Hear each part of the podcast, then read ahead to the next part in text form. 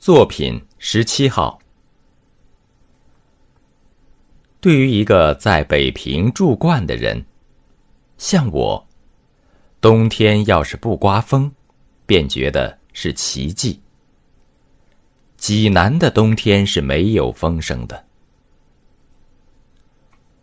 对于一个刚由伦敦回来的人，像我，冬天要能看得见日光，便觉得。是怪事。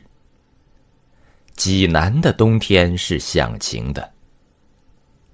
自然，在热带的地方，日光永远是那么毒，响亮的天气反有点儿叫人害怕。可是，在北方的冬天，而能有温情的天气，济南真得算个宝地。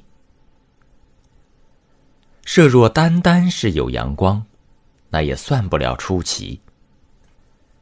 请闭上眼睛想，一个老城，有山有水，全在天底下晒着阳光，暖和安适的睡着，只等春风来把他们唤醒。这是不是理想的境界？小山整把济南围了个圈儿。只有北边缺着点口。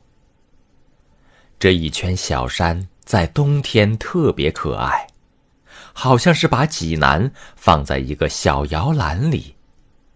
他们安静不动的，低声的说：“你们放心吧，这儿准保暖和。”真的，济南的人们在冬天是面上含笑的。他们一看那些小山，心中便觉得有了着落，有了依靠。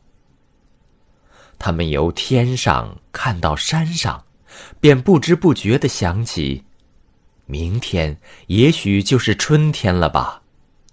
这样的温暖，今天夜里山草也许就绿起来了吧？就是这点幻想不能一时实现。他们也并不着急，因为这样慈善的冬天干什么，还希望别的呢？最妙的是下点小雪呀。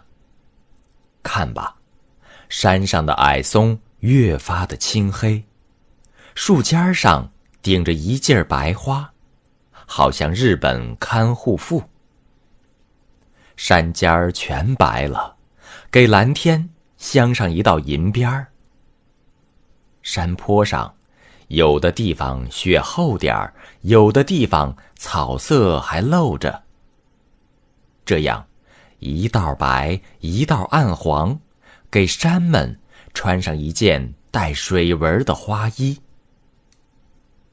看着看着，这件花衣好像被风儿吹动，叫你看见一点儿。更美的山的肌肤。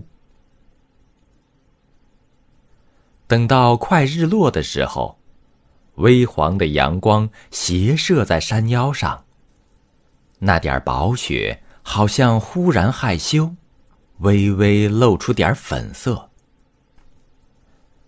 就是下小雪吧，济南是受不住大雪的，那些小山太秀气。